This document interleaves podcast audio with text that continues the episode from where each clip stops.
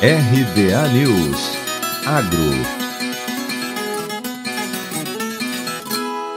O Brasil vem ganhando espaço no mercado internacional de flores. O Boletim ProHort, da Companhia Nacional de Abastecimento, traz neste mês uma análise da comercialização de flores e plantas ornamentais em meio às ações de combate à Covid-19. A análise feita pelo Instituto Brasileiro de Floricultura, o Ibraflor, mostra que grandes players como Quênia, Etiópia, Colômbia e Equador tiveram maior dificuldades em manter os envios para a Europa e os Estados Unidos e foi foi esta situação que abriu espaço para a entrada dos produtos brasileiros. Nos primeiros três meses de 2021, foram exportadas 270 toneladas de plantas vivas e produtos de floricultura, o que representou 2,3 milhões de dólares. O quantitativo embarcado foi 92% superior ao registrado no mesmo período do ano passado, quando foram vendidas 141 toneladas. Já em comparação com o mesmo trimestre de 2019, quando foram escoadas 155 toneladas de produtos. O acréscimo foi de 75%.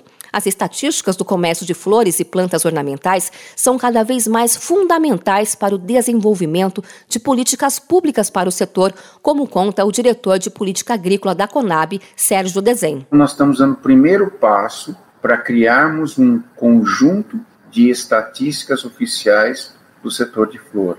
E com isso, é importantíssimo que esse setor, à medida que tivermos as estatísticas oficiais, nós também tenhamos novos estudos que mostrem a relevância do setor, que informem a sociedade com propriedade o que é esse importante setor da agricultura brasileira. Segundo a Conab, apesar da queda da demanda por causa das medidas de isolamento social, o setor de flores se adaptou à nova realidade com forte expansão do comércio eletrônico e uso progressivo de plataformas de entrega, que permitiram a retomada de boa parcela dos negócios, em especial pelos produtores com maior estrutura. De Campinas, Luciane Yuri.